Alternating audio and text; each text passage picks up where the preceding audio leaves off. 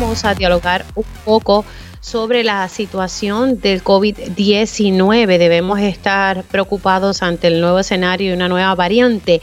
También vamos a estar dialogando sobre la situación que está pasando en Brasil. Estaremos conversando con la procuradora de las mujeres en la segunda hora de este espacio y hablando de varios temas relacionados a la Junta de Control Fiscal y relacionado también al tema de los cambios a las leyes laborales con el licenciado Carlos Saavedra. Y como de costumbre tengo siempre a mi panel comunitario. Arrancamos esta primera hora de Dígame la verdad. Con más de 20 años de experiencia en el periodismo, periodismo ha dedicado su carrera a la búsqueda de la verdad. La verdad, la verdad. De frente al grano, con carácter entrevistará a las figuras más importantes de la noticia. Radio Isla presenta a la periodista Mili, Mili Méndez en Dígame la verdad. Muy buenos días Puerto Rico, bienvenidos a otra edición de Dígame la verdad por Radio Isla 1320. Les saluda Mili Méndez, gracias por conectar. Arrancamos ya, se acabaron las navidades, aunque seguimos por ahí, como decimos, las octavitas y por ahí se acercan las fiestas de la Sanse, pero ya oficialmente como que todo el mundo regresando un poco a la normalidad. Lo que no ha sido muy normal ha sido el inicio del año. Eh, tristemente, un día de Reyes eh, se tuvo que informar sobre el segundo feminicidio íntimo eh, que se llevó a cabo. Algo que llevó al gobernador a adelantar que iba a estar haciendo un nombramiento en la oficina de la Procuraduría de las Mujeres, un nombramiento ya formal. Y en efecto, se nombró a Vilmari Rivera. Eh, muchos la conocemos, ¿verdad?, por su gestión eh, frente a la red de albergue eh, y, todos los trabajos que ha estado haciendo y también formando parte del panel de mujeres. Precisamente quiero arrancar un poco analizando este nombramiento y le doy los buenos días a una panelista del panel de mujeres, pero quien en su momento fue procuradora de las mujeres, la licenciada Carmen Lebrón. Buenos días, licenciada, ¿cómo está? Buenos días, muy bien, Mili. Buenos días también a todos, a todos y a todas las que nos escuchan en la mañana de hoy. Aquí estamos listos. Bueno, sé que estás ahí haciendo 20 cositas y tus gestiones siempre, ¿verdad?, en, los tribunales, pero quería dialogar contigo eh, un poco, ¿verdad?, sobre el nombramiento eh, de Vilmari Rivera. Era una de las dos eh, mujeres que había sido recomendada por sectores feministas. en un momento dado se había sacado un comunicado de prensa ofreciendo dos nombres, y el gobernador escogió eh, uno de esos dos nombres, en este caso fue Vilmaris Rivera, muchos elogiando, pero hay también sectores que ya están haciendo críticas. ¿Cuáles son, eh, verdad, eh, esos cambios que hay que hacer dentro de la oficina de la Procuradora de las Mujeres? Tú estuviste allá adentro y sabes cómo, cómo es. Bueno, inicialmente yo creo que lo más primordial en este proceso es que la persona que esté a la cabeza de la OPM tiene que estar clara que al momento de entrar a esa oficina debe tener independencia a nivel político partidista. Y suena quizás fuerte esto porque ciertamente el nombramiento comienza por eh, algún partido, pero esa persona debe tener el carácter suficiente para saber que tiene una función legal que cumplir y que esa función legal no siempre va a estar atada a la simpatía de uno u otro partido. Así que en ese sentido, yo creo que esa es una de las características principales o uno de los requisitos principales que debe tener la persona que esté dirigiendo esa oficina. Igualmente, eh, Birmari, de ser confirmada, va a encontrar retos, retos como, por ejemplo, limitación en fondos, y limitación de personal porque esa oficina pues ciertamente al, según han pasado los años se le han ido cortando fondos igualmente el, personal ha ido reduciéndose. Así que para poder cumplir con todas las funciones que debe tener esa oficina que no es meramente atender el, el asunto de violencia doméstica sino también el análisis de unas estadísticas establecer una política sobre cómo vamos a trabajar con todas las situaciones que las mujeres enfrentan hoy día en Puerto Rico, este, hacer investigaciones, eh, tiene muchísimos poderes esa oficina y para poder cumplir con todas esas funciones necesita personal. Así que eh, Birmari tiene un gran reto en el sentido de conseguir fondos para esa oficina y eh, ampliar la plantilla de, empleadas o empleados que puedan eh, llevar a la oficina a donde debe estar. Obviamente al día de hoy lo que son las investigaciones, lo que son el análisis de estadística, el establecer una ruta clara sobre cómo vamos a trabajar lo que es la violencia eh, doméstica eh, y de género en su mayor, ¿verdad? En el sentido más amplio. Eh, y atender los asuntos de cómo lograr que las mujeres puedan desarrollarse profesionalmente en los mismos parámetros que los varones, que todavía no se ha logrado esa equidad que estamos buscando, pues son retos que ella va a tener que trabajar y buscar distintas estrategias para lograr lo que se espera. Eh, igualmente, eh, tiene un reto en el sentido de que, pues, hay muchas cosas que se pueden hacer a nivel de creatividad, pero casi todas, como yo acabo de decir, requieren fondos, así que ella debe tener la creatividad suficiente como para diversificar los fondos que esta oficina está recibiendo y poder eh, lograr esos ¿verdad? Esos objetivos que establece la ley. Ahora, eh, em, Carmen, la oficina recibe fondos estatales, pero también tiene acceso a, fondos federales. Es correcto, y los fondos federales, en particular lo que se llama la partida de Stop Bagua, que es la propuesta federal más grande que recibe la, la oficina, han ido reduciendo. Y estos son este fondos que se computan a nivel nacional en, los Estados Unidos se computa, ¿verdad? A través de todo, para, para hacer una repartición a través de todos los estados y es por fórmula.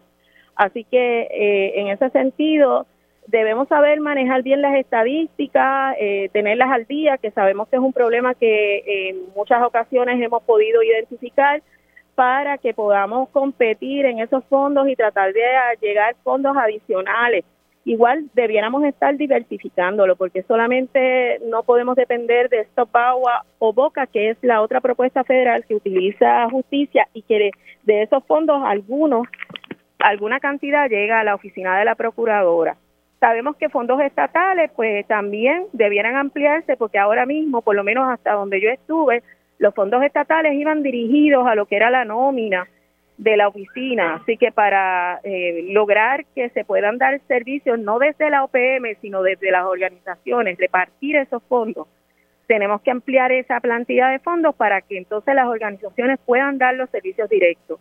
Es importante aclarar que la oficina de la OPM no es una oficina de servicios, es una oficina mm. de fiscalización, es una oficina para manejar fondos.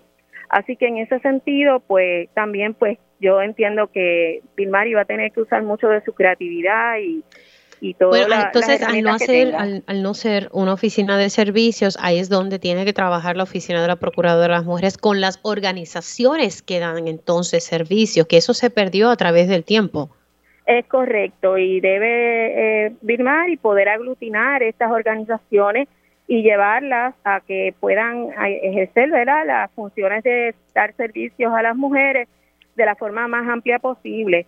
Big en ese sentido tiene la ventaja de que fue la presidenta de la red de albergue por mucho tiempo, por lo tanto tiene ya los contactos con cada una de estas organizaciones y, debiéramos esperar que pueda eh, coordinar los esfuerzos para que las organizaciones puedan seguir dando sus servicios con el menor problema posible, que uno de los problemas es la agilidad de fondos para, para que estas organizaciones puedan dar continuidad a sus servicios. Por último, sé que te tienes que ir y ya tengo mi próximo invitado en línea.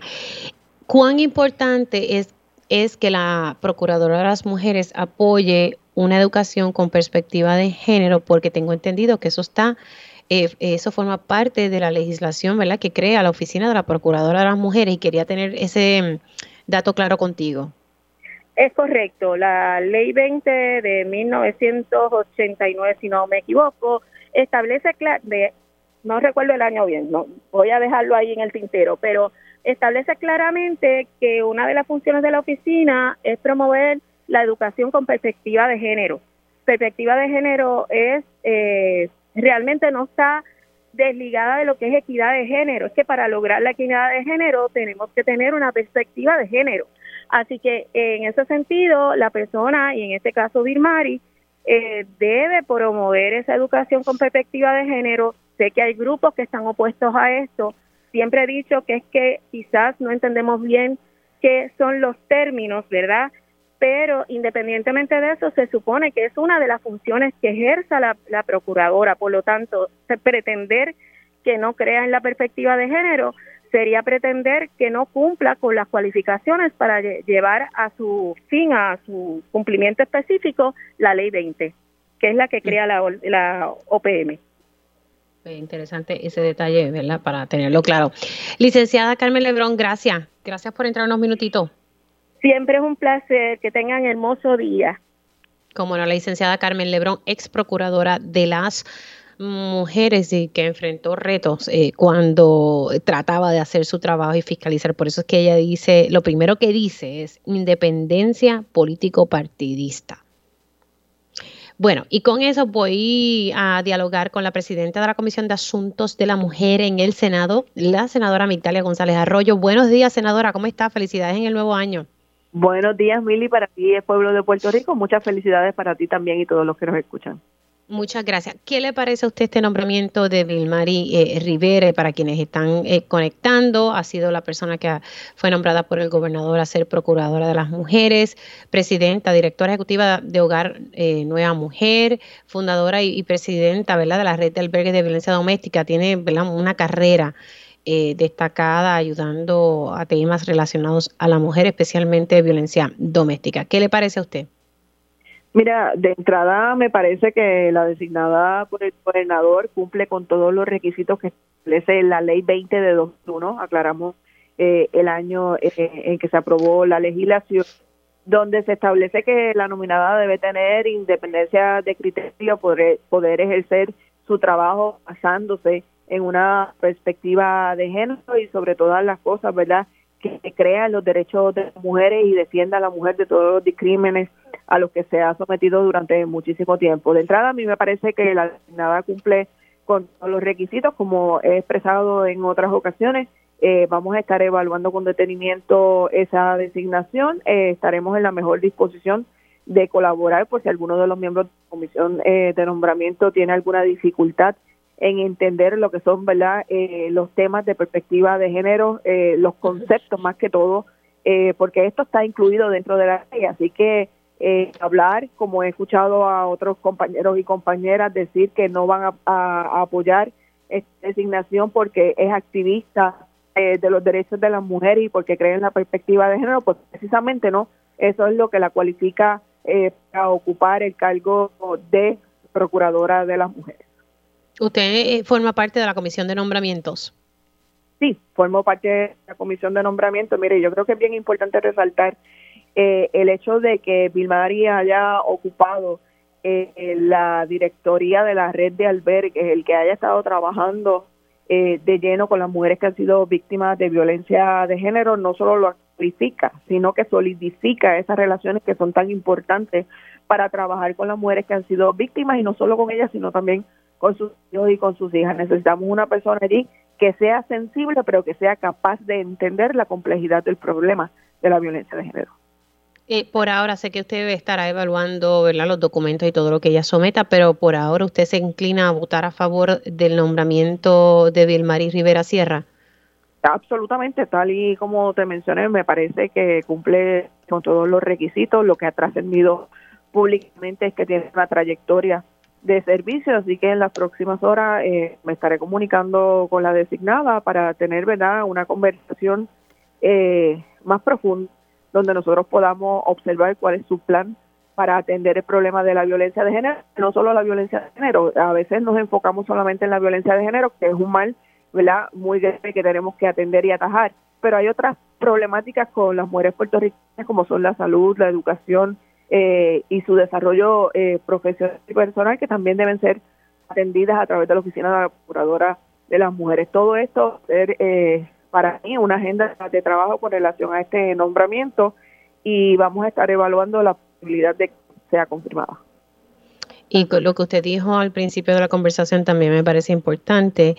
De que tenemos muchos eh, legisladores que confunden los términos y no los comprenden.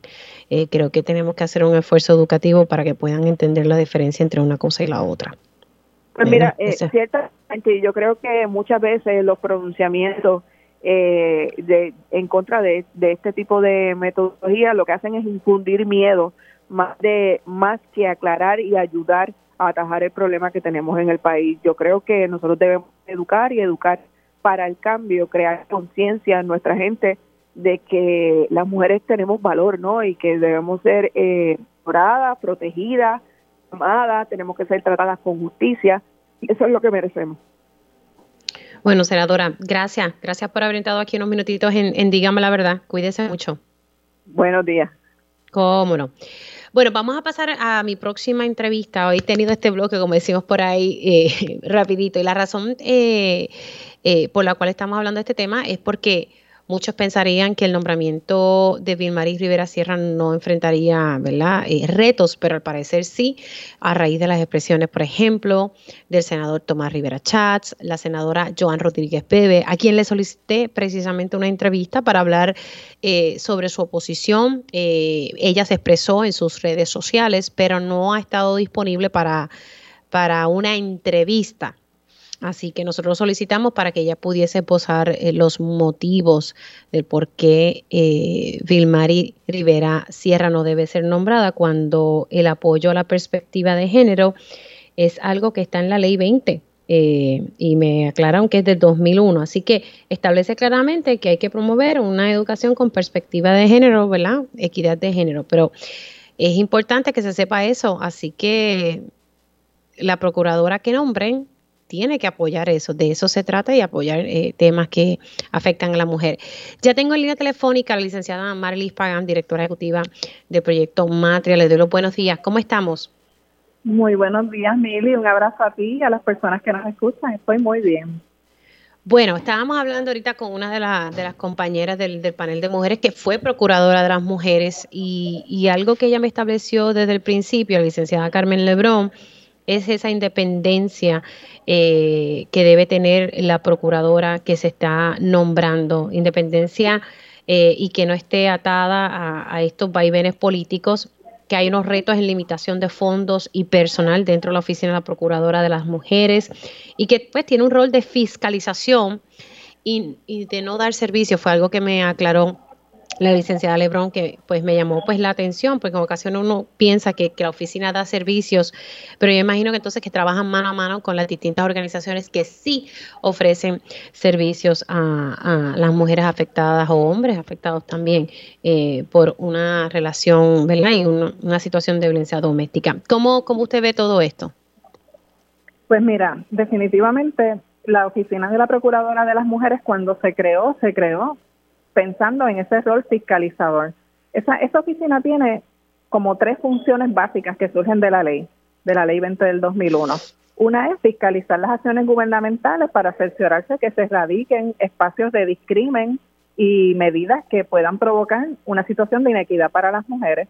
La otra es adelantar la equidad y adelantar la equidad significa trabajar temas de desarrollo económico, vivienda, salud, educación, porque la equidad se compone de todo eso y es un factor de protección. Ese es el antídoto a la violencia en contra de las mujeres.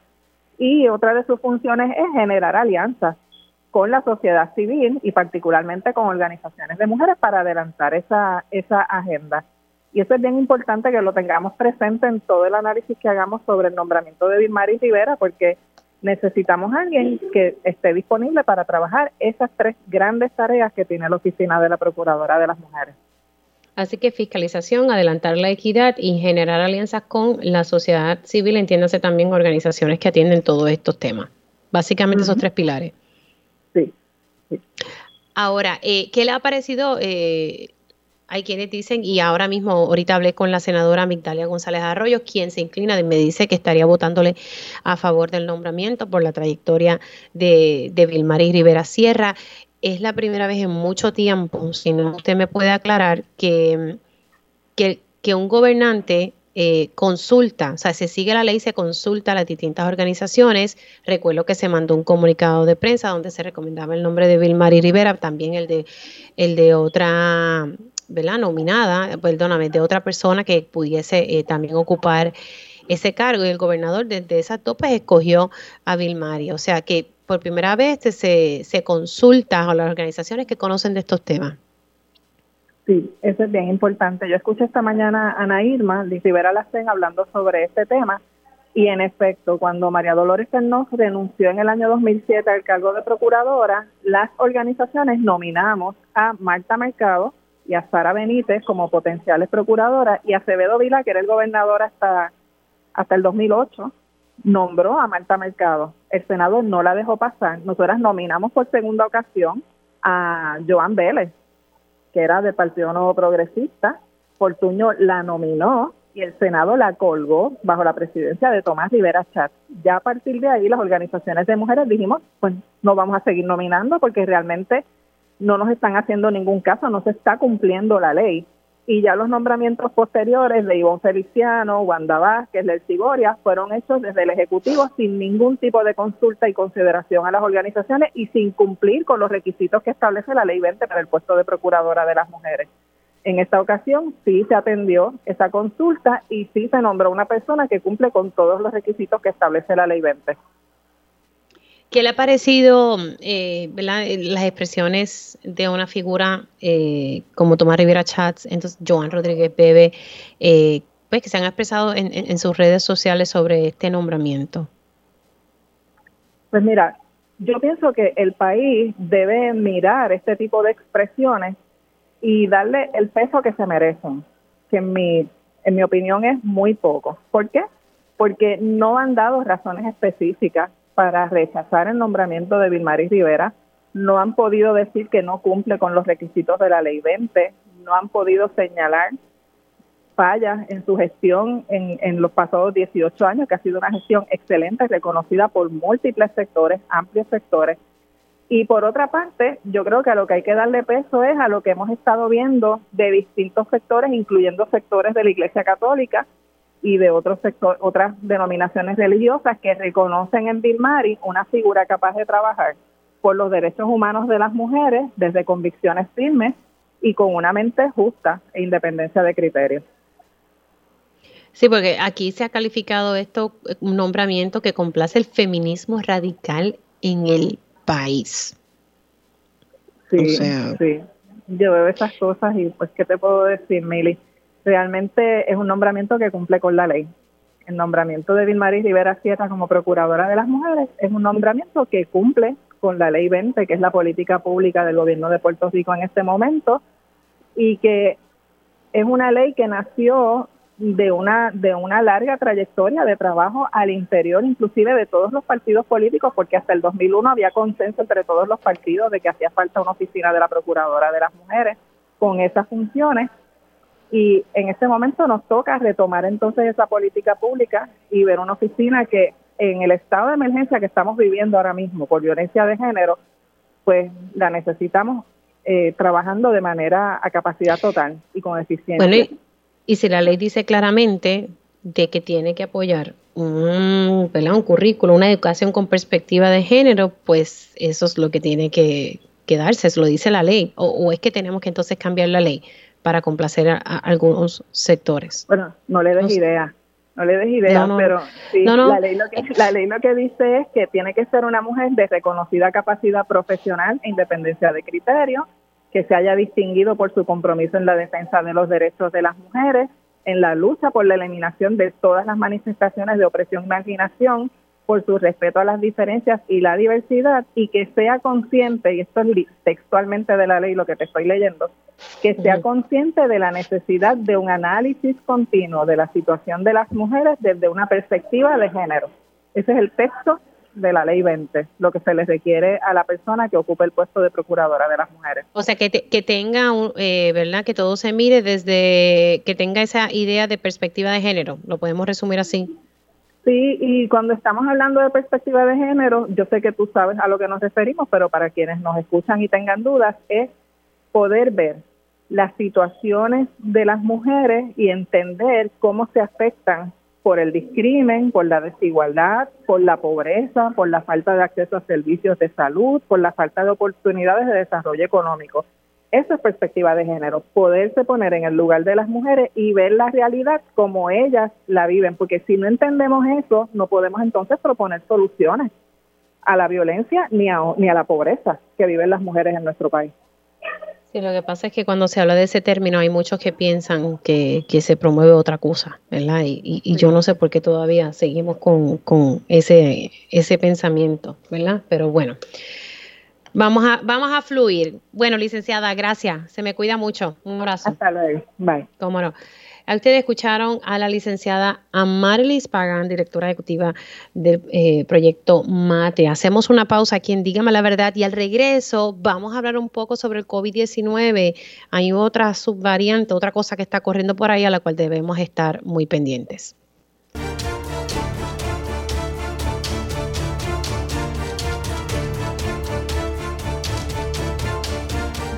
Y sí, amiga, ya mismo voy. Estamos de regreso aquí en Dígame la Verdad por Radio Isla 1320. Les saluda Mili Méndez y Milena Rivera Méndez. Dile hola, saluda. Hola. Dile, yo soy Milena. Yo soy Milena. Te veo ahora. Bueno, señores, estamos conectando. Mamá, espérate, que estoy al aire, estoy al aire. Dime.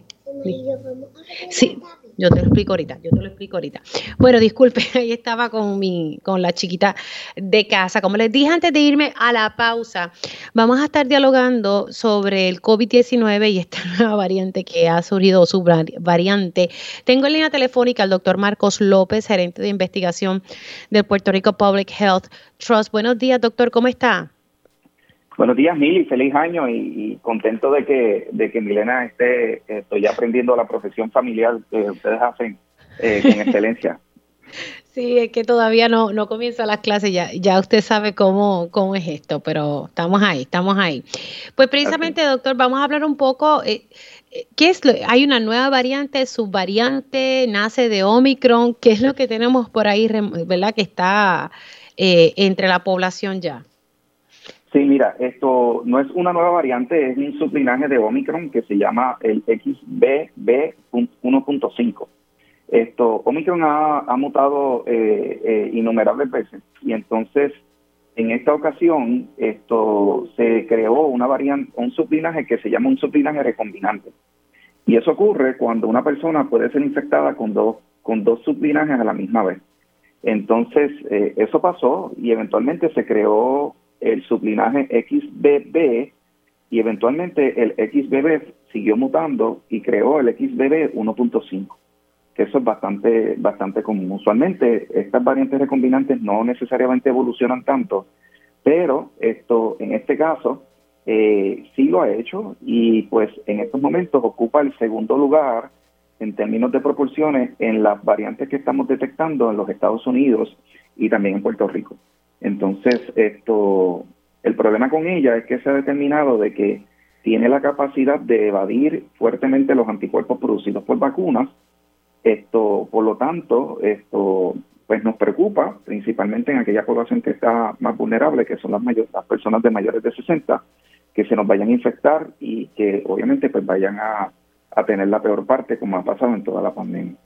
O sea que, que básicamente al, al usted decirme que, que este nuevo sublinaje de Omicron tiene la capacidad de evadir anticuerpos de la vacuna, es que prácticamente la vacuna eh, no estaría funcionando. ¿O cómo se lo podemos explicar a la ciudadanía? Sí, mira, el, el, la situación es que esto tenemos que recordar que la vacuna no es como no es como otros medicamentos que tomamos, que es como eh, como por ejemplo el Tinenol funciona de una manera para todo el mundo igual, pero las vacunas dependen de, eh, obviamente lo que hacen es entrenar nuestro sistema inmunológico, por lo tanto va a depender de cada caso, a pesar de que, de que es una vacuna que funciona muy bien y es la, la bivalente es la vacuna que en estos momentos nos puede proteger contra Omicron, esto pues va a depender también del sistema inmunológico que nosotros tenemos. En los estudios que han hecho preliminares, que son bien, esto, con unas poblaciones bien específicas, se ha demostrado de que, de que esto para lo que se hizo la vacuna, que fue para la variante BA5 de Omicron y la BA4, ya la vacuna, esto por lo menos en esa población que se testió para la XBB 1.5, que también es Omicron, ya ha perdido cierta potencia. Y es que eh, esto, Mili, esto es, una, esto es una competencia bien fuerte porque el virus muta todos los días y nosotros no tenemos vacunas nuevas todos los días. Por lo tanto, es de esperarse, pero no significa que no funcione. Incluso es lo mejor que tenemos. Esto, eh, si bien hay personas que pueden tener alguna situación con su sistema inmunológico y probablemente, eh, y esto no, no, necesariamente tiene que ver con esta variante, pues no necesariamente van a tener la misma, la misma respuesta, esto, la gran mayoría de las personas, si están bien, como es en nuestro caso y como ha sido demostrado, si tienen la bivalente van a tener la mejor protección posible unida a la prevención para protegerse contra esta variante y de que en vez de pasar como algo bien grande, como una, una infección bien grande, pues pudiéramos atenuarla con la presencia de la vacuna para que esto sea, pues si te infectas, pues quizás sea como un como una monga o, un catarro y eso es lo que queremos, tú sabes, que la, ciudadanía esté protegida. Bueno, pero el nivel de vacunación, yo no sé si ha mejorado, no sé qué números ustedes tienen acceso, pero como que la cosa no vemos, ¿verdad? Mucha parte de la población vacunándose con, con la bivalente. Es como que ya se cansaron de estar vacunándose. Sí, y, eso es cierto. Desafortunadamente la ciudadanía esto ha expresado, y esto no pasa aquí solamente, pasa en, todos lados, de que ya pues esto, mucha gente no se quiere vacunar más nada, pero algo bien importante que la ciudadanía tiene que entender es que esta vacuna es diferente. Esta vacuna es la única que en estos momentos te puede proteger contra la variante Omicron y sus sublinajes.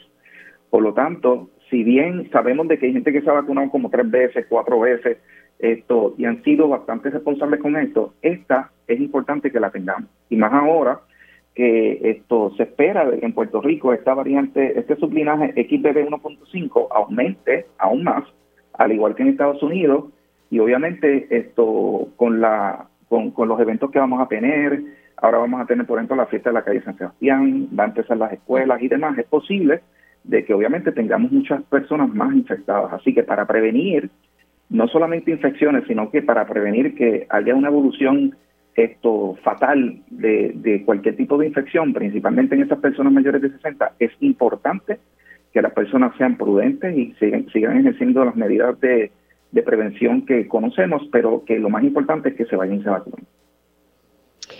Importante ese detalle. Ahora, eh, estuve mirando las redes sociales eh, de algunas personas que se estaban quejando porque o habían recibido una vacuna que estaba expirada.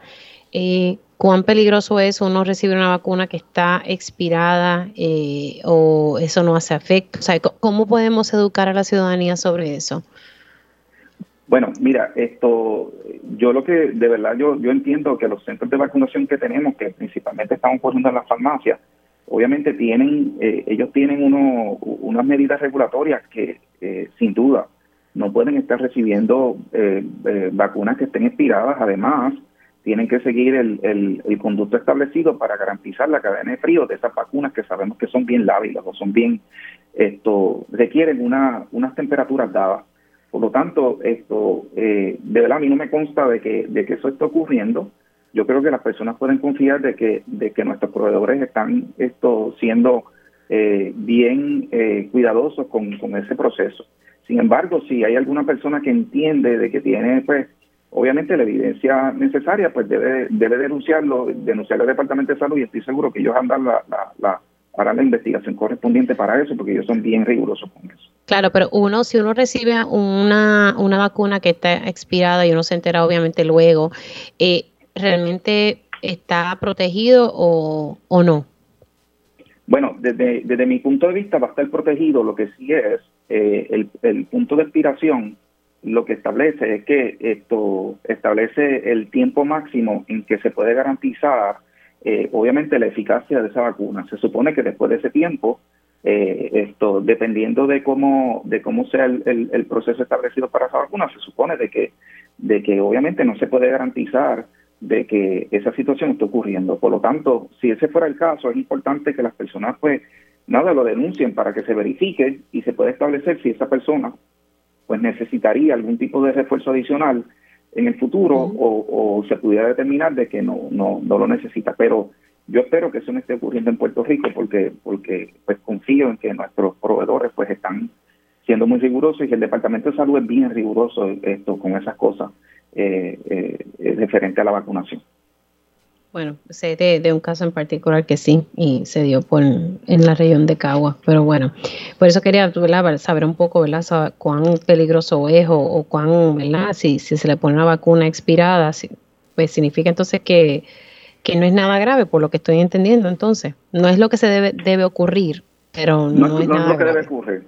No es lo que debe ocurrir. Esto, pero sin embargo, sería materia de investigación importante que esto igual eh, eh, proveedores que no estén siguiendo eh, los procesos de para mantener la cadena de frío de las vacunas es importante de que si hay algún tipo de evidencia pues que, se investigue. Y estoy seguro de que el departamento de salud va a llegar al fondo de esto más cuando conociendo cuán celosa celosa es la doctora Iris Cardona con este proceso que es el que ella dirige a nivel de Puerto Rico bueno, ¿qué, otra cosa está pasando dentro del COVID-19 que le, que le genera a usted preocupación?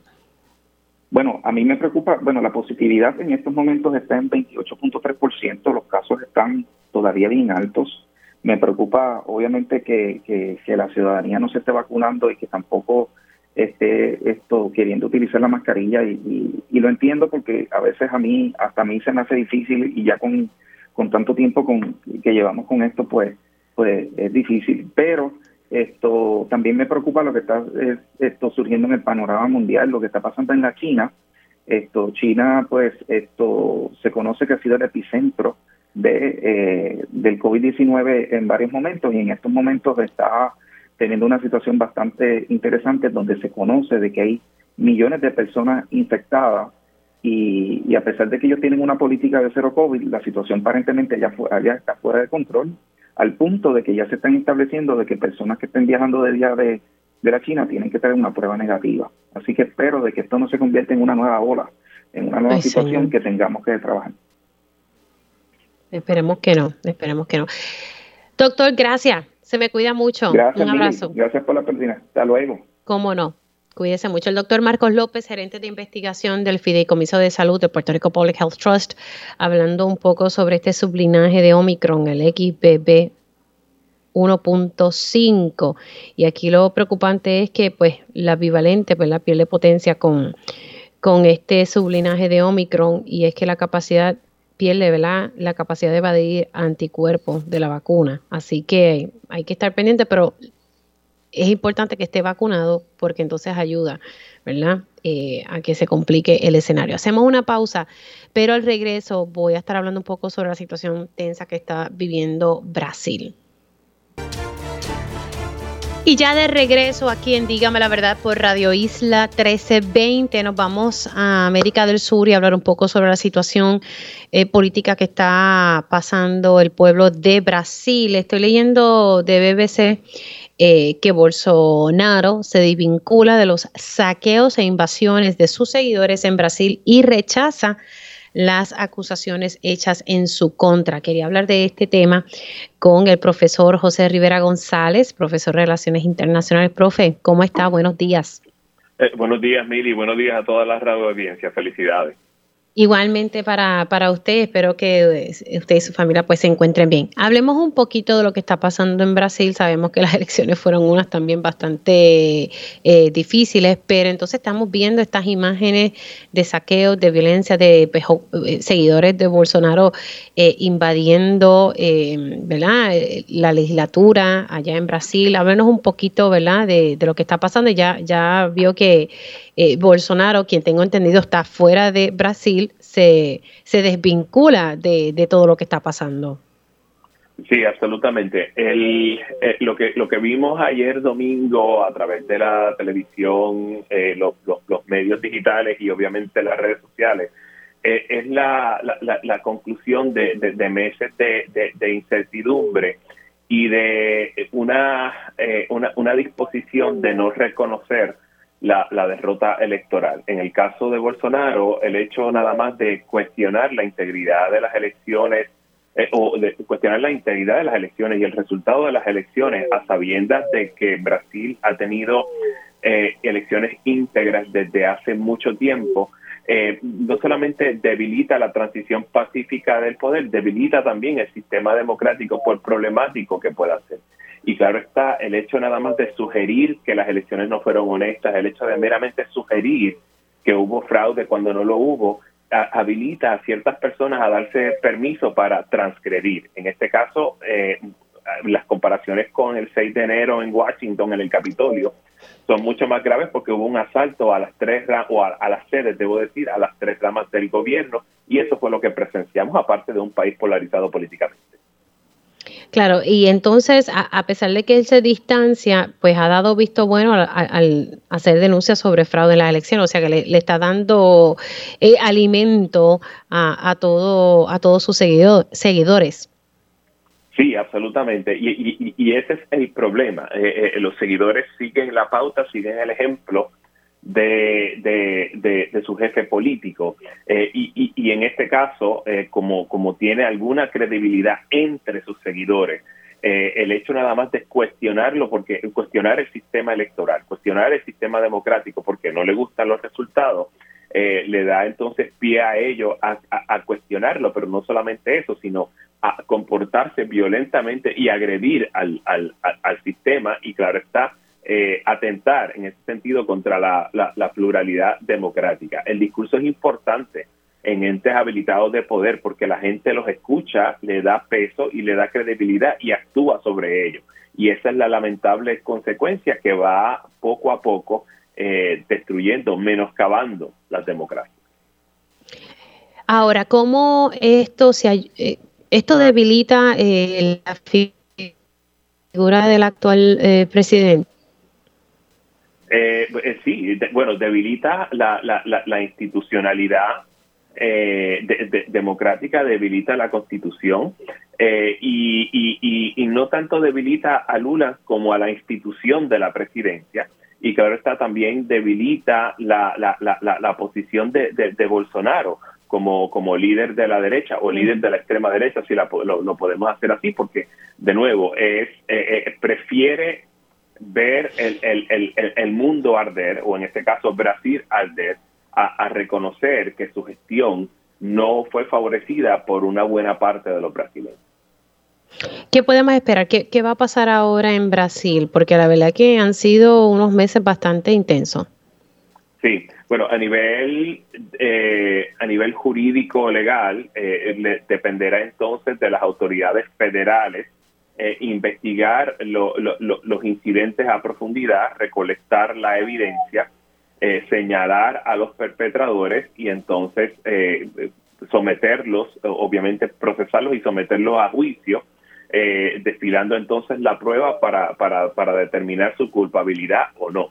Tenemos que recordar que Brasil también es, eh, eh, es una es una democracia, tiene un marco jurídico legal y obviamente la letra de la ley eh, impera sobre, sobre los procesos. Así que habrá que entonces procesar a los perpetradores debidamente y también hay que hacer investigaciones al respecto de cuál fue el proceder del gobernador del Distrito Federal y de las autoridades de la Policía Estatal del Distrito Federal, que es la que está encargada de proteger la propiedad del gobierno del gobierno federal, a ver si si si fue por omisión o si fue deliberadamente el hecho de que permitieron que esto llegara a mayores.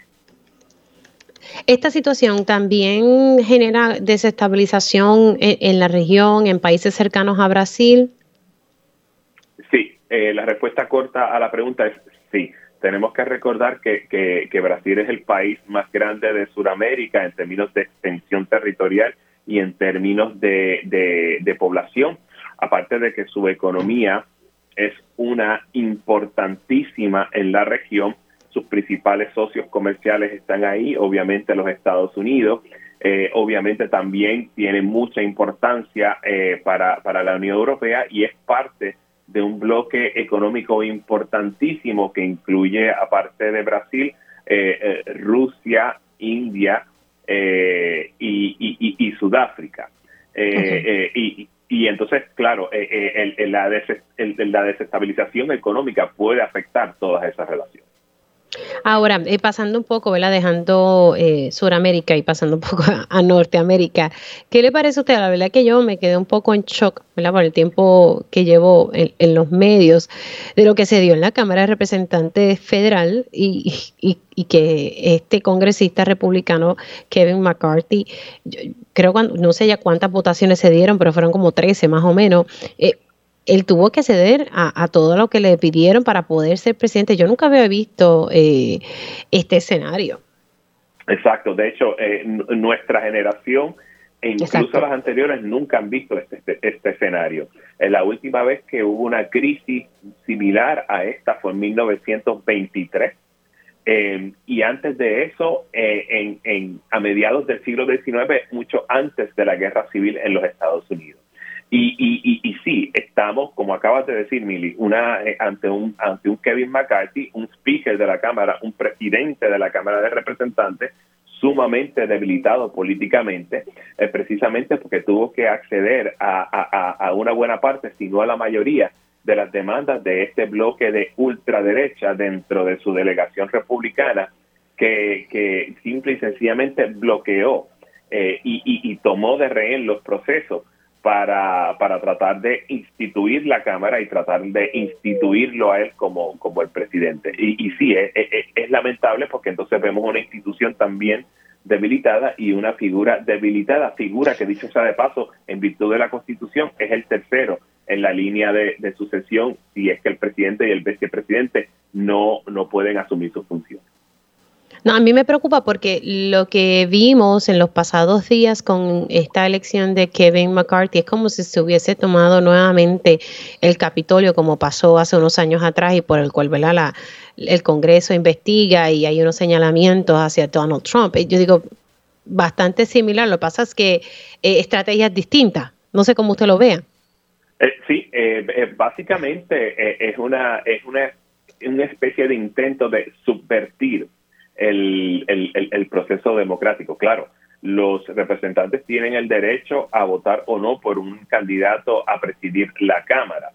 Pero lo cierto del asunto es que este grupo mínimo de una veintena de, de, representantes eh, mantiene a una mayoría de, de, de 415 eh, eh, representantes que ya están eh, locos por empezar los procedimientos, eh, de empezar a legislar, de, constituir el gobierno, de, hacerlo, porque prefieren de nuevo ver la, la, institución derrumbarse antes que asumir la responsabilidad total de trascender del debate político mezquino a lo que a lo que a lo que procede, que es que gobernar. Porque muchas cosas están pasando. Así que eh, vemos a un recién electo presidente que entra muy debilitado y que en cualquier momento lo pudiesen sacar porque esa fue una de las condiciones por las cuales él también se dejó eh, convencer de que alguien pudiese sacarlo de la presidencia, según entendí. Sí, claro que sí. Eh, e, esa condición termina debilitando profundamente la posición del speaker, que una persona, un representante, que no le guste eh, un, un, argumento, un, término, un punto equivocado sobre la I o, una coma donde no va, puede entonces eh, someter una moción para, para, para dejar vacante la silla del, del, del speaker. Eh, posiblemente quizás quizás no tenga éxito, pero el hecho nada más de que esto desvía y distrae de los trabajos esenciales de la Cámara de Representantes, implica que, que, la demanda es una frívola a la que se accedió y puede entonces en ese sentido eh, distraer y desmejorar el trabajo de la Cámara de Representantes. Bueno, veremos a ver cómo, cómo corren los trabajos en, en, esta nueva Cámara Federal. Profesor, gracias. Gracias por siempre estar disponible. Se me cuida mucho y felicidades en el nuevo año. Claro que sí. Un abrazo para ti y para todos ustedes. José Rivera González, profesor de Relaciones Internacionales, eh, que siempre habla de estos temas y me pareció interesante hablar un poco sobre lo que está pasando en Brasil y lo que pasó eh, tan reciente, ¿verdad? Como los otros días ahí en la Cámara de Representantes Federal, eh, que no había pasado, como dice él, desde 1923, hace 100 años. Hacemos una pausa y al regreso estaremos hablando con la nueva Procuradora de las Mujeres. Y ya estamos de regreso aquí en Dígame la Verdad por Radio Isla 1320. Les saluda Mili Méndez. Gracias por conectar. Ya estamos oficialmente en la segunda hora de este espacio. Si usted se perdió algún detalle de la primera hora de Dígame la Verdad, puede conectar a través de radioisla.tv y en horas de la tarde pues va a poder ver la versión podcast de este y otros programas de Radio Isla 1320 también eh, puede conectar a través, de, eh, a través del Facebook Live de Radio Isla y ahí podrá ver entonces la, grabación completa de las dos horas de este espacio. Como les adelantaba, vamos a estar eh, conectando con la nueva procuradora de las mujeres, Vilmari Rivera Sierra mm, tiene muchos años de experiencia eh, atendiendo asuntos relacionados a la mujer, a la violencia doméstica. Como dije al principio del programa, ella fue fundadora y, presidenta de la red de albergues de violencia doméstica, también directora ejecutiva de Hogar Nueva Mujer y siempre estuvo muy... Eh, muy de cerca o, por lo menos jugó un papel sumamente importante en varias campañas en contra de la violencia doméstica. Es algo que, por lo menos desde que yo la conozco, es el tema que ella siempre ha tratado. También formó parte de nuestro panel de mujeres en, varias ocasiones. Así que ya mismito estaremos conectando con ella. El control me dirá si ya logramos la conexión con la nueva procuradora de las mujeres que eh, su nombramiento se estará evaluando en el Senado de Puerto Rico. Importante, al ser nombrada en receso, eh, la nueva procuradora de las mujeres puede eh, entrar a trabajar de manera inmediata. O sea, ella no tiene que esperar que el Senado la confirme para iniciar labores dentro de la oficina de la procuradora de las mujeres, al ser nombrada en receso, pero sí requiere pasar por el proceso de confirmación en el Senado de Puerto Rico y como hablábamos ahorita más al principio del programa, eh, el, el expresidente del Senado, Tomás Rivera Chats, eh, se expresó pues en contra de este nombramiento y lo propio vimos también de la senadora eh, de Proyecto Dignidad, Joan Rodríguez Bebe, que se expresó en sus redes sociales diciendo que el nombramiento del gobernador eh, complace al feminismo radical en el país y rechaza el nombramiento debido a que la designada apoya la perspectiva de género, pues recordando un poco la ley 20 de la Oficina de la Procuradora de las Mujeres, eh, se establece que sí, que se deben dar estas luchas, eh, ¿verdad? Adelantar la equidad y es desde una perspectiva de género. Así que ya mismito ya la tengo en línea telefónica y le doy los buenos días y felicidades en el nuevo año a Vilmari Rivera Sierra, eh, la nueva procuradora de las mujeres. Buenos días, ¿cómo estamos? Hola, buenos días, Mili. Gracias. Bueno, fue nombrada y son muchos eh, quienes están eh, aplaudiendo su nombramiento, pues porque hacía mucho tiempo, hablaba con, con Amarilis Pagán, la licenciada Amarilis Pagán, que hacía mucho tiempo que no se le consultaba a, las distintas organizaciones sobre los nombramientos. En esta ocasión se le, se le hicieron dos recomendaciones al gobernador y usted estaba entre esas recomendaciones. Eh, ¿Qué le parece, verdad, eh, todo esto que está pasando y el nombramiento de su persona? Bueno, pues realmente me, da mucha ilusión poder llegar a, trabajar y, a compartir, ¿verdad? Mi experiencia, la experiencia que por 18 años he tenido en el trabajo y en la defensa de los derechos de las mujeres. Yo creo que desde esa posición tengo la oportunidad de poder eh, compartir diversas estrategias, que es lo que he hecho a través de tantos años eh, desde lo que es el sector, ¿verdad?, sin fines de lucro. Y pues yo lo que aspiro es hacer ese trabajo de, la mano del país, de la mano de las organizaciones, de la mano de la ciudadanía en general, ¿verdad? Para que podamos eh, construir eh, una estructura que pueda ser representativa de la diversidad de las mujeres. Que en este momento eh, no vemos esa diversidad dentro de la oficina.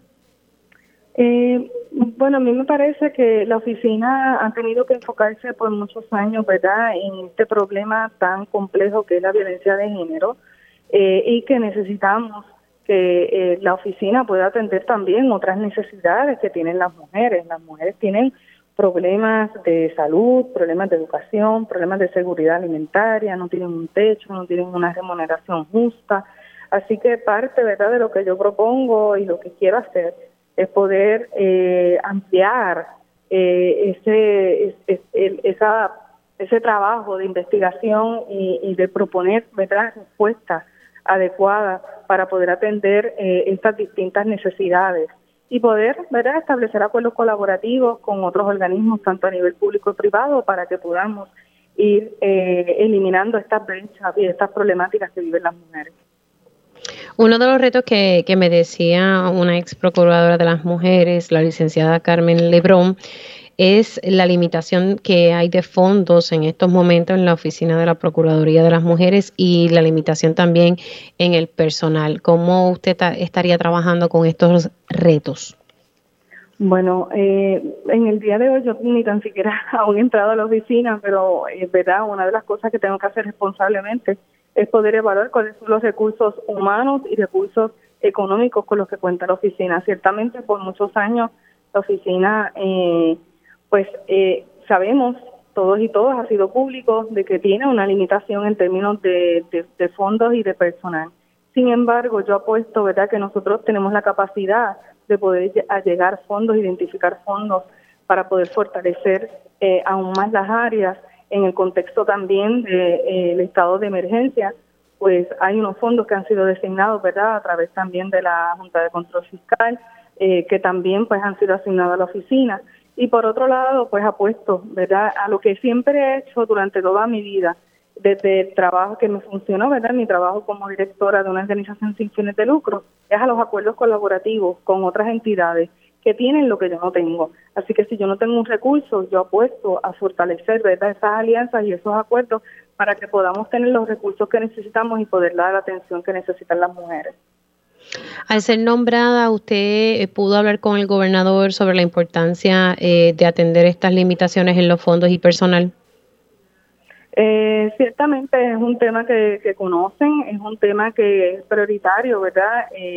Y que es medular para poder ejecutar mis funciones.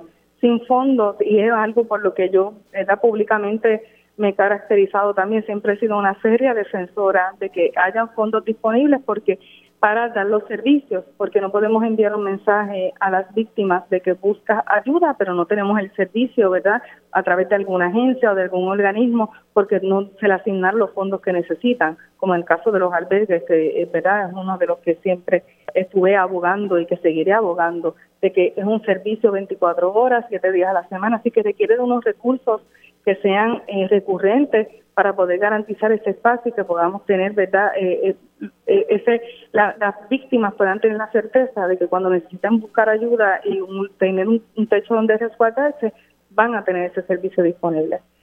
¿Va a tener usted esa independencia para poder fiscalizar y decir cuando las cosas están mal, están mal, sin temor, ¿verdad? Porque, y le hago esta pregunta porque, pues, eh, todas las procuradoras que han pasado, pues siempre han sido un, nombramiento de algún ejecutivo. ¿Va a tener usted esa independencia para fiscalizar? Eh, bueno, la oficina eh, me, da esas facultades para tener esa independencia. Pero no lo hemos visto en el pasado.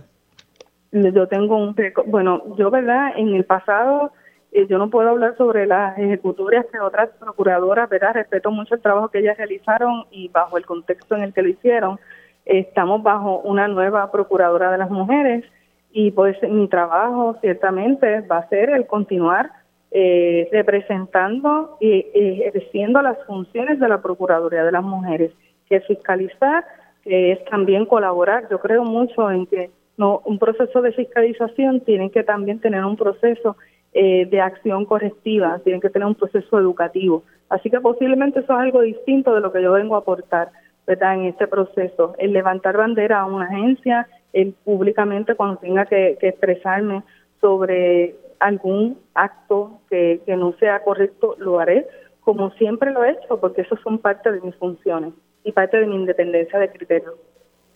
Ok, o que usted apuesta a esa independencia de criterio que, que se pueda eh, ejercer en esta nueva función. Correcto.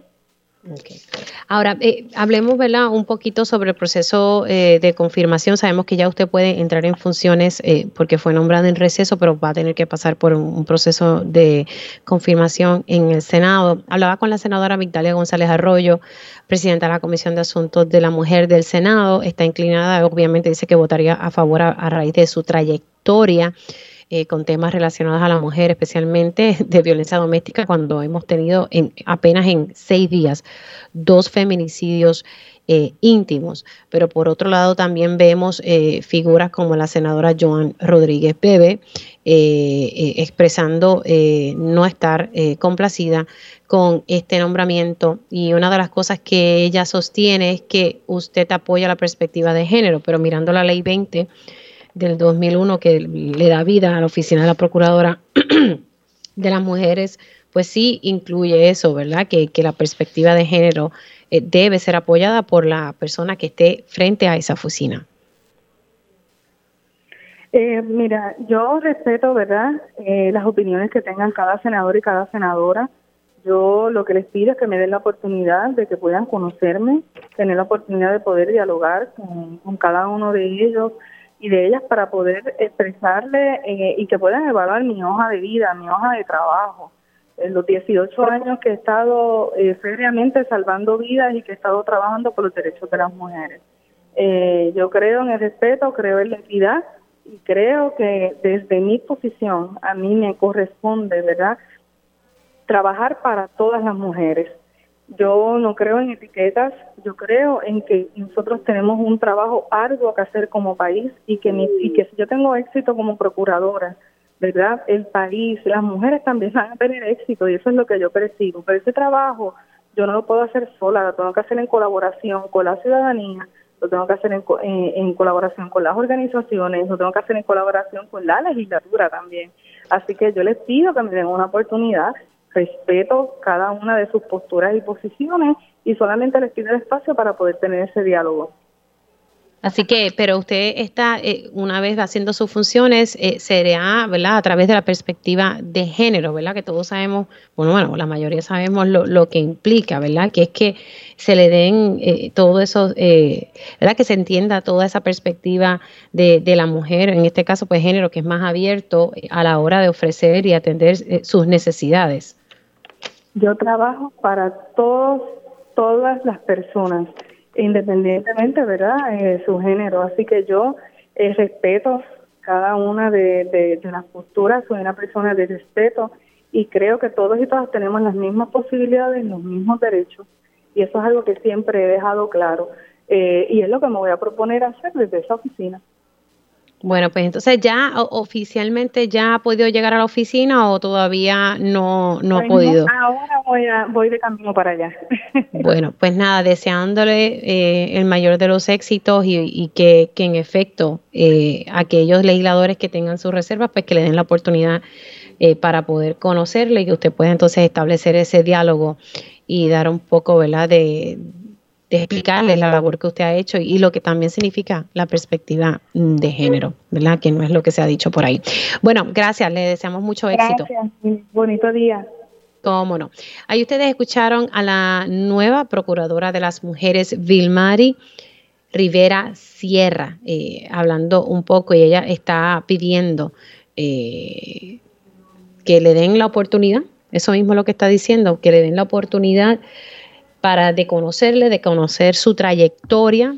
Eh, y quienes hemos estado en los medios, ¿verdad? Recientemente, pues sabemos que sí se ha dedicado a atender los temas de la mujer, a atender los temas de violencia doméstica, entre muchos otros temas que ha traído a, a la luz pública. Así que esperemos que tenga esa independencia, que pueda fiscalizar y ella pues busca establecer ¿verdad? ese diálogo, esas alianzas. Eh, y como, como dice, yo creo que, esto es por el bien del país, así que espero que los legisladores que tengan su reserva puedan sentarse y dialogar con ella y pues conocer su trayectoria.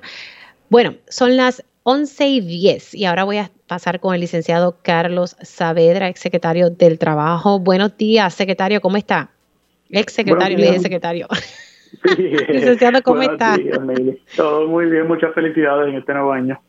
Igualmente, igualmente. Bueno, hablemos, tenemos varios temitas y para arrancar, me llamó la atención. ¿Qué, ha pasado con la reforma laboral? La jueza finalmente ha, dicho algo o eso todavía está en sus manos y, no sabemos si, si se va a, revertir o qué va a ocurrir. Eso es así, Mili, seguimos a la espera, este, como hemos discutido muchas veces, esta es las enmiendas a la reforma laboral de 2017, la Junta demandó al gobierno y el litigio básicamente terminó la etapa en la cual las partes pues someten sus alegatos, no someten sus escritos. El caso está sometido ante la jueza Swain desde el mes de noviembre y ella no ha resuelto todavía. Así que para propósitos legales, las enmiendas a la reforma laboral están vigentes. Seguimos a la espera de qué va a hacer la jueza. Si tú recuerdas, yo había hecho una predicción basándome en casos anteriores de la jueza que podíamos esperar una, una decisión para finales de año o principios de enero de 2017, así que 2023, perdona. Así que ya estamos llegando a esa fecha donde yo tenía la impresión de que podía haber una decisión no la tenemos hasta ahora, así que seguimos a la espera, pero pues, bien importante, ¿no? Que una vez la jueza resuelva, como vaya a resolver, ¿no? A final de cuentas, pues va a dar claridad.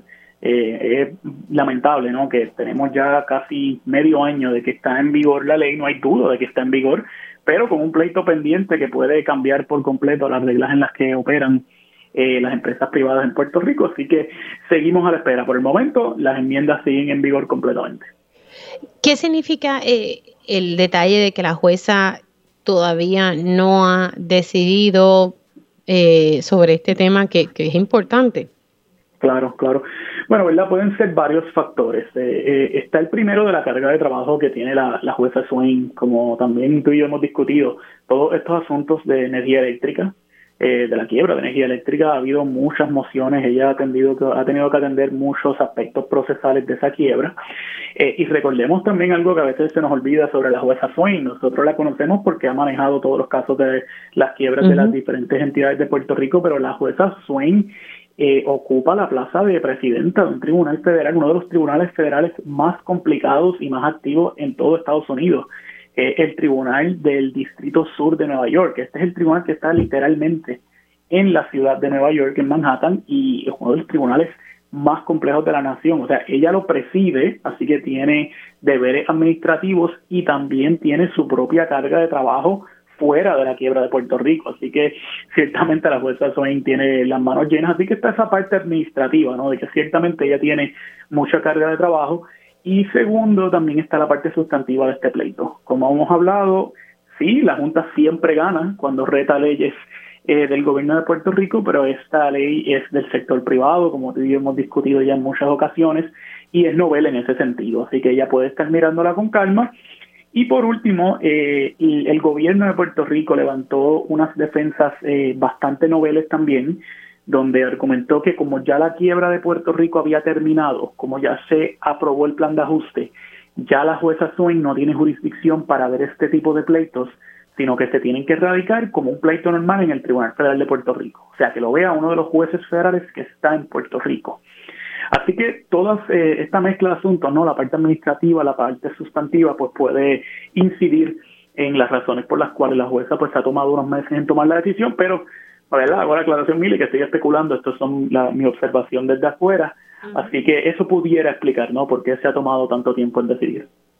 Ahora, ¿verdad? Esta fue una de las leyes que, que la Junta demandó al gobierno y que está refutando, pero también la Junta de Control Fiscal tiene en la, en la mira varias leyes que recientemente, ¿verdad? Se, se, se aprobaron.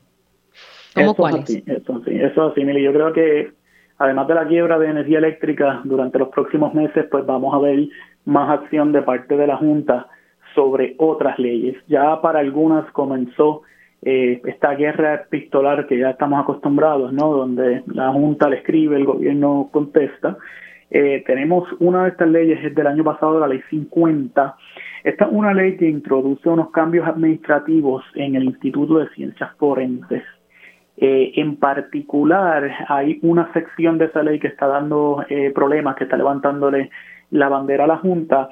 Y tú recordarás que en el 2017 se pasó la, la famosa Ley 26, que era la que reformaba muchos aspectos eh, de los recursos humanos y presupuestarios de todas las agencias del gobierno. Eh, esta Ley 50 reciente lo que hizo fue que sacó a ciencias forenses de la aplicación de la Ley 26.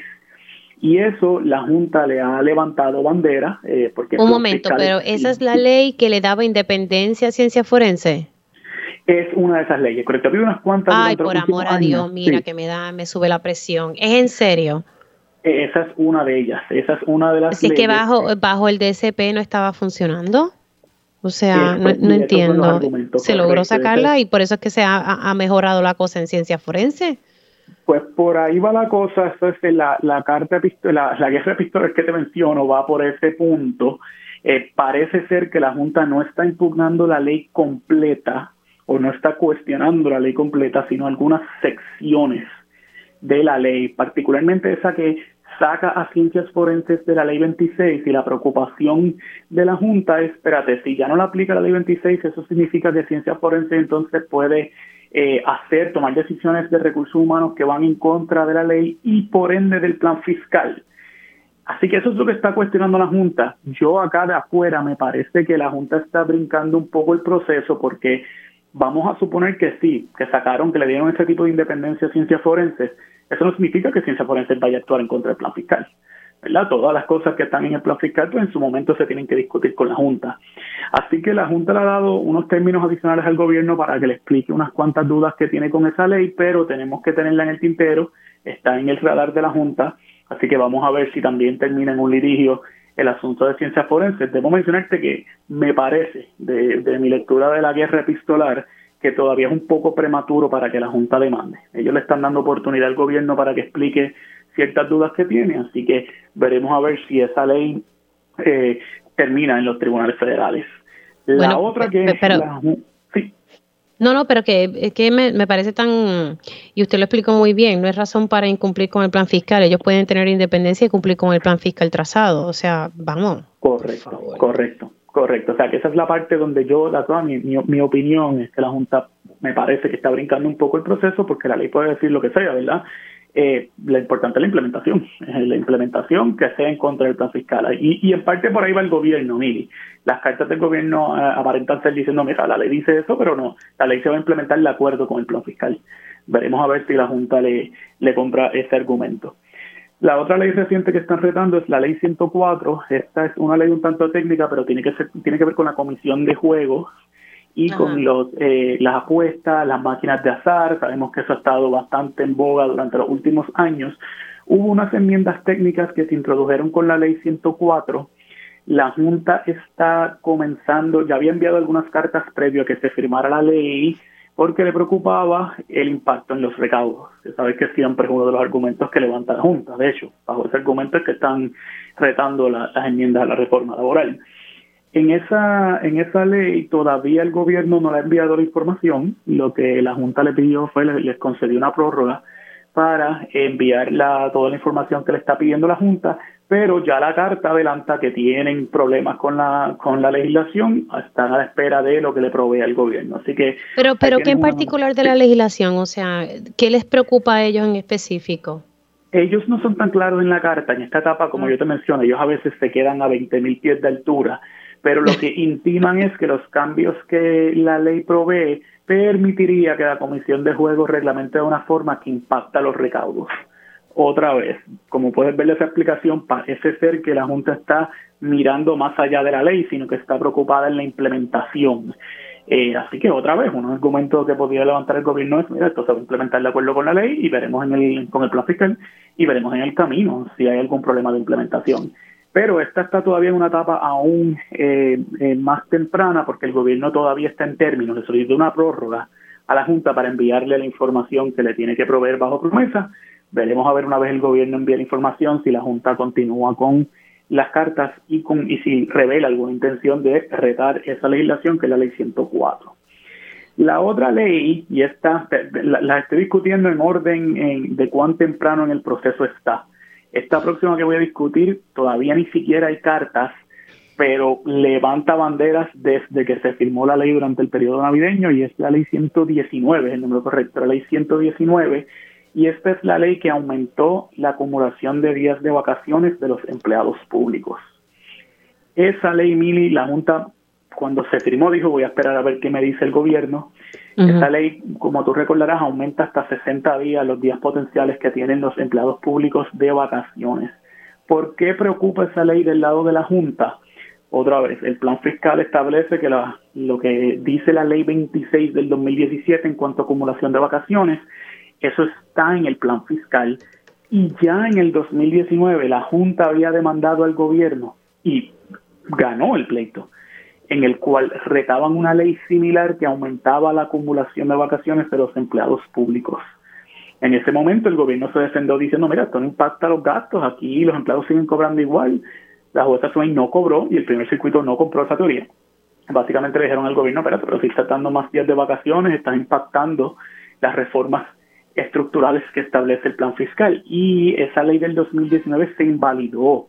Hay un interdicto actual, un interdicto vigente que prohíbe al gobierno aumentar los días de vacaciones de los empleados públicos. Ah, pues ya, sabemos la respuesta de eso. Se, se, va a invalidar igual. Ah, yo no veo cómo el, gobierno para tratar de defender esta ley, procesalmente están en el término que tienen para enviarle la información a la Junta. La Junta no se ha expresado en cuanto a la ley, está esperando precisamente que el gobierno le envíe la información. Yo, Mili, de afuera viendo la ley, yo no veo cómo esto se diferencia eh, materialmente con la ley que ya la Junta impugnó en el 2019 y ganó. el gobierno tiene que buscar una explicación distinta, porque si no tiene una explicación distinta, pues esta yo la veo bien difícil si es que la Junta decide impugnarlo, porque al final de cuentas, ¿verdad? La decisión es de la Junta. Pero esto entonces hay que estar velando durante los próximos días a ver si la Junta se expresa en cuanto a esta ley que aumentó los días de vacaciones de los empleados públicos. Licenciado, gracias por haber entrado aquí unos minutitos, se me cuida. Siempre mire las órdenes. Como no. Ahí ustedes escucharon al licenciado Carlos Saavedra, ex secretario del Departamento del Trabajo, hablando sobre varios temas relacionados a la Junta de Control Fiscal y la reforma laboral que todavía la jueza Taylor Swain no ha tomado, ¿verdad? No, no ha emitido una decisión sobre el particular y si va a anular esa reforma laboral. Hacemos una pausa y regreso con mi panel comunitario. Y ya estamos de regreso aquí en Dígame la Verdad por Radio Isla 1320. Les saluda Mili Méndez. Ahora voy a estar hablando con la licenciada Adi Martínez del proyecto eh, Furia Inc., directora ejecutiva. Vamos a estar hablando un poco sobre los retos comunitarios para el 2023. Son muchos, pero vamos a tocar eh, algunos de ellos ahora en mi panel comunitario. Esto es Dígame la verdad. Ahora abrimos los micrófonos a las voces de la comunidad. Muy buenos días a la licenciada Adi Martínez. ¿Cómo estamos? Muy buenos días, mi en este espacio. Creo que no te escucho muy bien, pero creo que es tu señal. Me deja ver, a ver. ¿Me escuchas bien? A ver, sí, pues ¿Te escuchas bien ahora? Ahora, sí, ahorita te escuchaba bien entrecortada. Bueno, son, son muchos los retos que tienen las comunidades, pero vamos a hablar, ¿verdad? Un, poco sobre muchos de ellos que, conocemos. Arranquemos tal vez con, con, el mayor reto que es la recuperación eh, tras el paso de María, eh, bueno, Irma, María y ahora Fiona, que agregamos un poco al, al, escenario, pero los fondos que están corriendo son los de Irma y María y que pues la cosa ha sido lenta, eh, especialmente en el área de la vivienda. Sí, definitivamente. Eh, de los temas más importantes que estamos todavía trabajando con las comunidades con las cuales colaboramos es la recuperación de vivienda post los desastres Irma María más los terremotos. Tenemos, ¿verdad?, todavía situaciones de la falta de disponibilidad de vivienda para las personas que están participando en el programa R3 y tienen vouchers. Eh, no hay una disponibilidad de vivienda suficiente para eh, que ellos puedan comprar casa y nosotros seguimos insistiendo de que tiene que haber plan integral para estas comunidades poder mitigar, que puedan reconstruir eh, eh, sus casas, se pueda reconstruir de manera que se mitiguen los daños ambientales en aquellos sitios que se puede y en aquellos sitios que no se puede, que se pueda adquirir viviendas abandonadas y se puedan reparar y que también se pueda hacer construcción nueva eh, eh, en otro lugar de comunidades, que eso no, pues, no se contempla bajo el programa R3 y estamos insistiendo en eso. También estamos insistiendo que se acelere el proceso post eh, terremotos, todavía tenemos comunidades del sur donde no se ha, ¿verdad?, puesto todavía, eh, eh, no se han construido viviendas para comunidades afectadas. Tenemos, por ejemplo, la comunidad Ciénaga, que estamos, ¿verdad?, eh, ansiosos de que ya el, el municipio pueda proceder a construir las viviendas que le tocan. Y también en la cuestión de vivienda tenemos la cuestión de los toldos azules. Todavía tenemos comunidades donde hay toldos azules en los techos y pues vivienda que tiene un programa millonario, eh, multimillonario, eh, redujo la partida, le pasó eh, el dinero al programa de reconstrucción y puso 5 millones para investigar sobre los toldos azules, como que todavía no se ubican dónde están esos toldos azules cuando sabemos, ¿verdad? que los líderes comunitarios, lideresas comunitarias saben exactamente dónde están esos toldos azules que se pueden arreglar.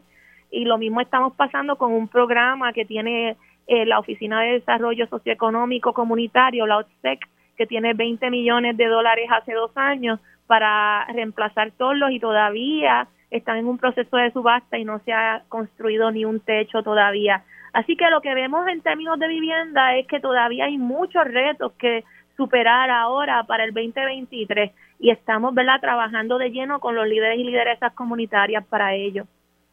Me llama, me llama la atención el hecho de que me estabas explicando que para el programa de Toldos Azules se asignaron 5 millones para investigar. 5 millones que se le asignó a quién? Para investigar, si eso en gran parte sabemos. Wow, 5 millones para investigar dónde están. Sí, es que se hizo una última enmienda al programa, al, al plan de acción de los fondos de recuperación CDBG-DR, que son los fondos de recuperación por desastre, se le hizo una enmienda y en esa enmienda el, el, Departamento de Vivienda propone cambiar el programa de toldos azules a pasar la mayoría de su dinero al programa de R3, que es un programa de reconstrucción de vivienda, y gastar 5 millones en investigar dónde están estos toldos azules. No sé, eso entonces pasaría a ser aprobado ahora eh, por el Departamento de Vivienda Federal para entonces ellos sacar una subasta para ver quién haría esa investigación o si se hace por acuerdo. Eso es algo que se hace internamente eh, por el Departamento de Vivienda, pero todavía falta la aprobación del el Departamento de Vivienda Federal sobre esos cambios propuestos que nosotros le sometimos comentarios, igual que otras organizaciones sometieron comentarios oponiéndonos a ese cambio del programa de los toldos azules. Son, son 5 millones que se pudiesen utilizar en otra cosa y se van a utilizar para, para entonces ver dónde están. Exactamente. Eso es lo que nosotros estamos diciendo.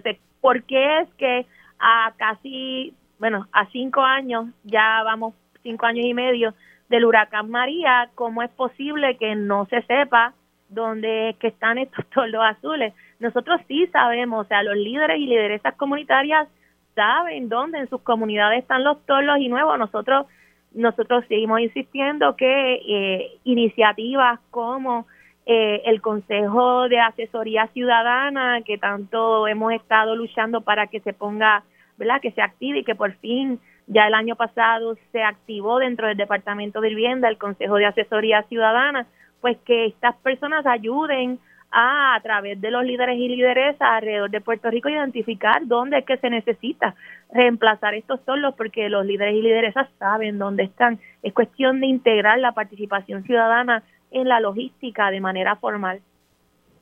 Y esto sobre la comunidad ciénaga, eh, que sé que, pues, que, el municipio de Yauco, si mi memoria no me falla, creo que Yauco, está trabajando con eso, pero ¿verdad? llevándolo un poco al resto de las comunidades del sur, eh, hablando también con Ayuda Legal Puerto Rico, o sea que, que ese, ese dinero todavía no se ha desembolsado, aunque yo sé que la oficina del Quarter estaba trabajando en eso, pero que me llama la atención porque ya han pasado muchos años.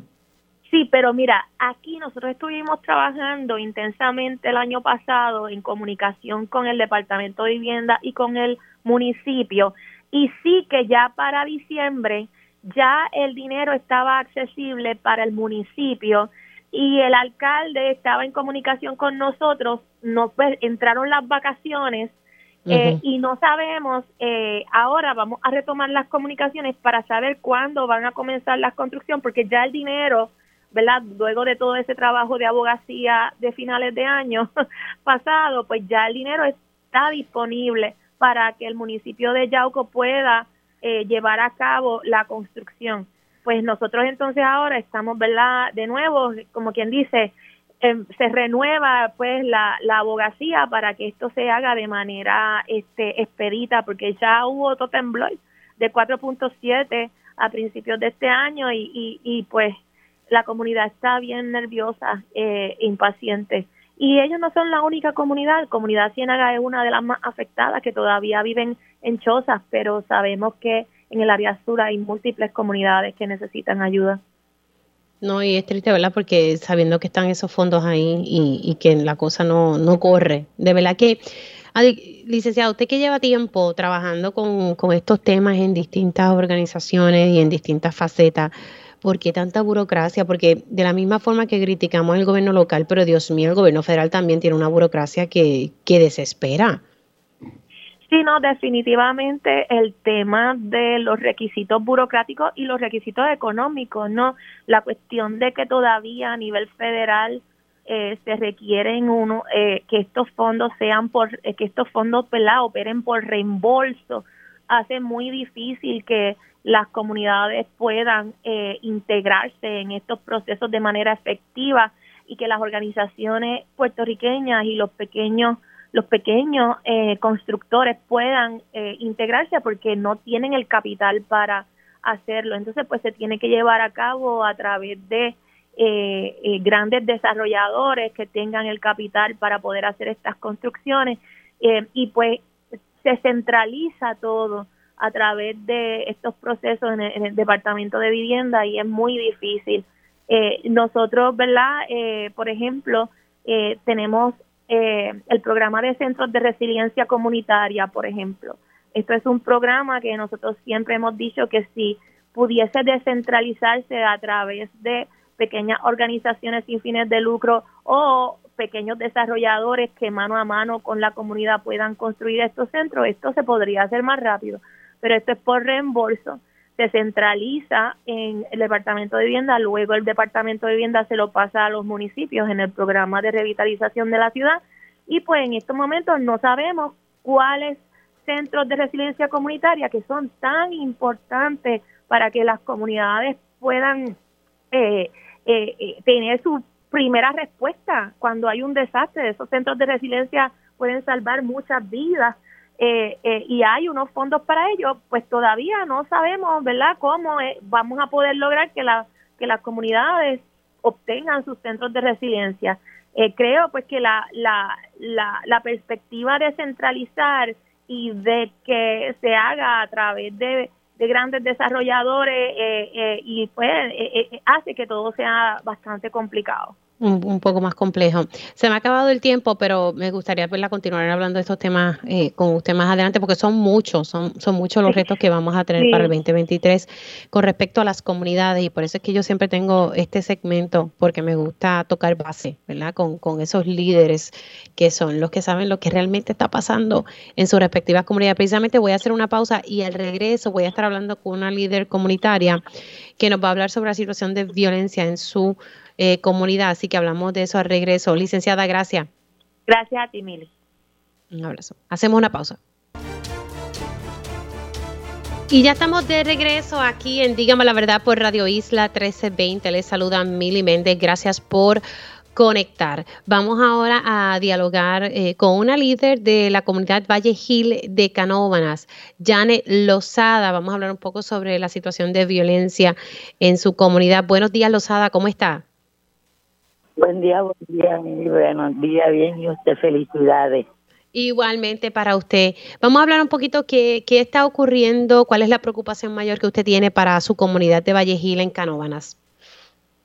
Bueno, mi comunidad, mira, soy líder comunitaria hace 24 años que resido, 20 en una junta comunitaria y a través de los años pues he visto que solamente San Isidro suena mataron a este, mataron a este, y me preocupa porque en mi comunidad, que soy líder, pues veo que no tienen oportunidades, no hay líder, ¿sabe? Nosotros tratamos de traerle muchas cosas a la a las comunidades, pero algunas personas, hablando del gobierno, nos ven como una como una amenaza y no nos ven como un recurso. Mi comunidad no tiene acceso aquí a cancha, es una comunidad invadida, que llevamos 36 años peleando, pero aquí no hay un recurso.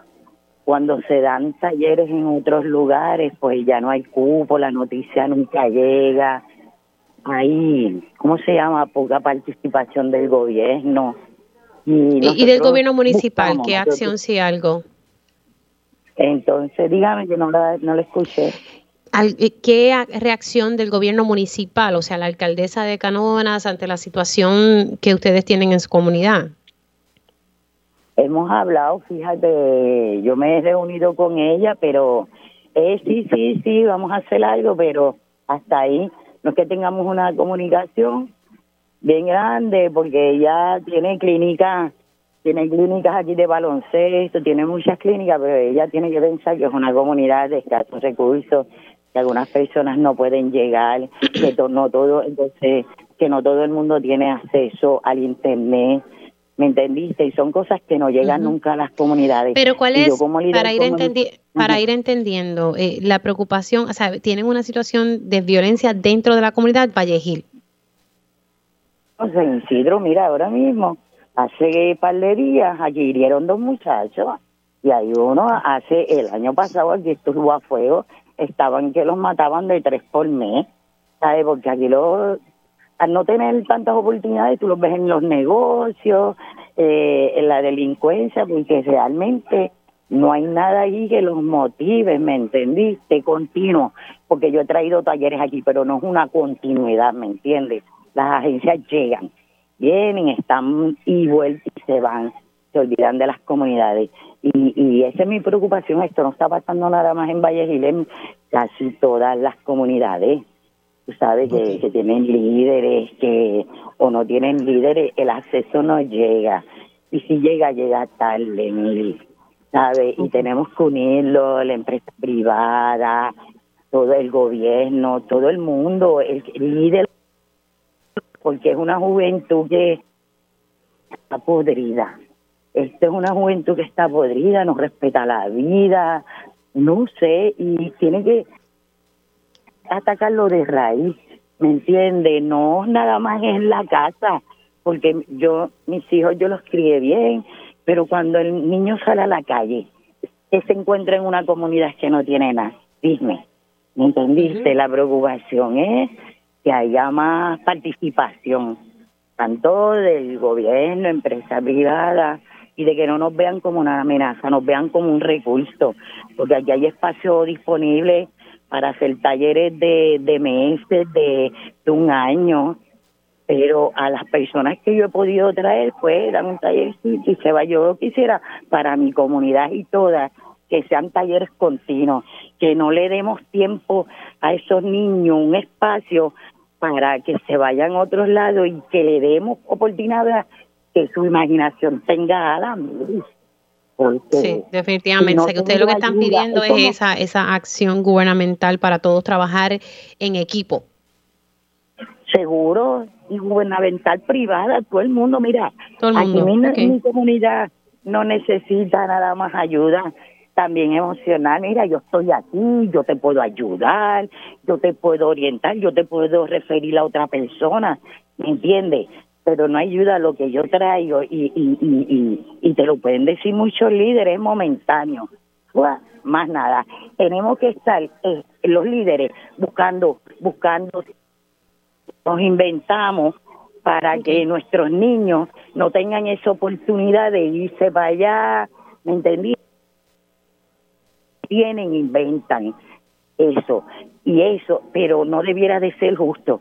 Queremos como líder comunitario que hay una ayuda continua, porque hay niños, hay matrículas, ¿me entendiste? Entonces, cuando las ofrecen, las ofrecen a una mamá que no puede transportarlos allí, que tampoco hay transportación, y entonces algunas veces los líderes no tenemos una, una guagua para llevarlos, Sí, sí, que son muchos los, mucho los retos. Y, que las ayudas sean dentro de la comunidad, porque yo creo que ahí es que se está batiendo el core y, y, está la necesidad. Bueno, se me está acabando el tiempo, eh, Janet, pero me gustaría que continuemos hablando de esto y ver qué, ¿verdad? que tiene que decir la, alcaldesa de Canóvana sobre esta situación y que ya usted ha dialogado con ella, a ver qué, qué podemos mover. Se me cuida mucho, Losada. Un abrazo. Pues gracias. Cómo no, un abrazo. Janet Lozada, líder de la comunidad Valle Gil de Canóbanas, eh, hablando un poco sobre los retos en el ámbito sobre la violencia en su comunidad y otras comunidades de Canóbanas y pidiendo, ¿verdad?, que no solo el gobierno, sino empresas privadas, todo el mundo puedan trabajar en equipo y tratar de atender esta situación. Eh, tengo unos minutitos y quiero hablar con el compañero Marcos Pérez, que sacó una nota sobre un grupo comunitario que está denunciando una construcción ilegal en, el, en un complejo de apartamento en el barrio Islote. Esto es en, en Arecibo y esto ha sido publicado en Marea Ecologista. Tengo pocos minutitos, Marco, pero zumba para adelante. Sí, mira, eh, denunciamos, eh, publicamos una denuncia del grupo Defendiendo Cueva del Indio 681, eh, que son la gente que está trabajando también con el acceso público a la Cueva del Indio. Ellos están denunciando que hay un movimiento de terreno y una construcción ilegal para unos apartamentos en un costado de la playa Casa y Pesca en el barrio Islote de Arecibo. Eh, la información que tengo es que probablemente de una fuente de marea ecologista no se trate de una construcción per se de apartamentos, pero sí una construcción de para otro tipo de, de instalación allí. Como es Airbnb. particular esto porque la carretera 681 es una de las carreteras más erosionadas de, de la costa de Arecibo y hace poco, pues ustedes saben que la Escuela de Planificación de la UPR sacó un estudio que eh, destaca cuánto ha, eh, se ha erosionado las costas de Puerto Rico y esta, este costado de la 681 en particular sale en el informe y, y es, es preocupante. ¿De quiénes son estos terrenos, Marco? ¿De quién son estos terrenos? Estos terrenos son de un señor llamado, según denuncia el grupo DC681, del señor eh, Jaime Casellas Rodríguez, supuestamente es el dueño del terreno y también dueño de la fábrica de hielo Casellas. Ellos alegan que esto empezó en el 2006 ah, bajo las villas del paraíso para un complejo de apartamentos, pero no se dio por la movilización comunitaria. Esta última denuncia en Arecibo, en la 681, se une a una serie de denuncias que no pararon durante este receso navideño.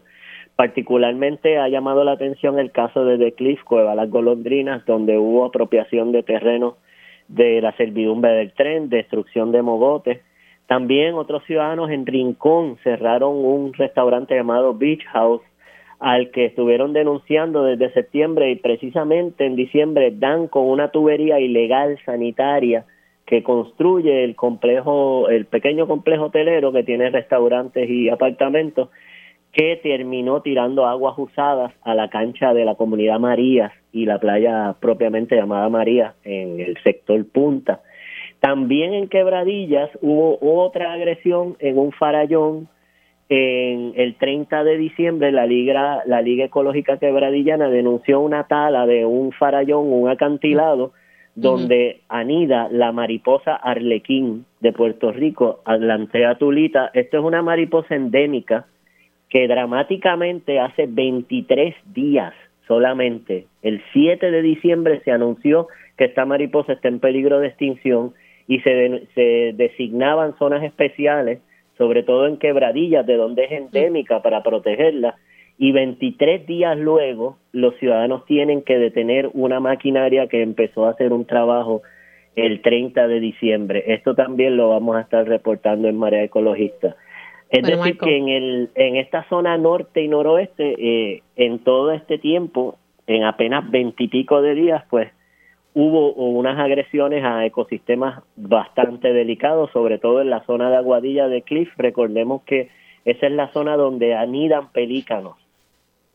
Sí, sí, de eso hemos estado hablando la pasada semana, especialmente con recursos naturales. Se me ha acabado el tiempo, Marco, pero entonces nos mantenemos conectados. Un abrazo. Gracias por la oportunidad y le invito a leer. Cómo no, Marcos Pérez, periodista de Marea Ecologista, y pueden ver el artículo completo. Hacemos una pausa y al regreso, tiempo igual.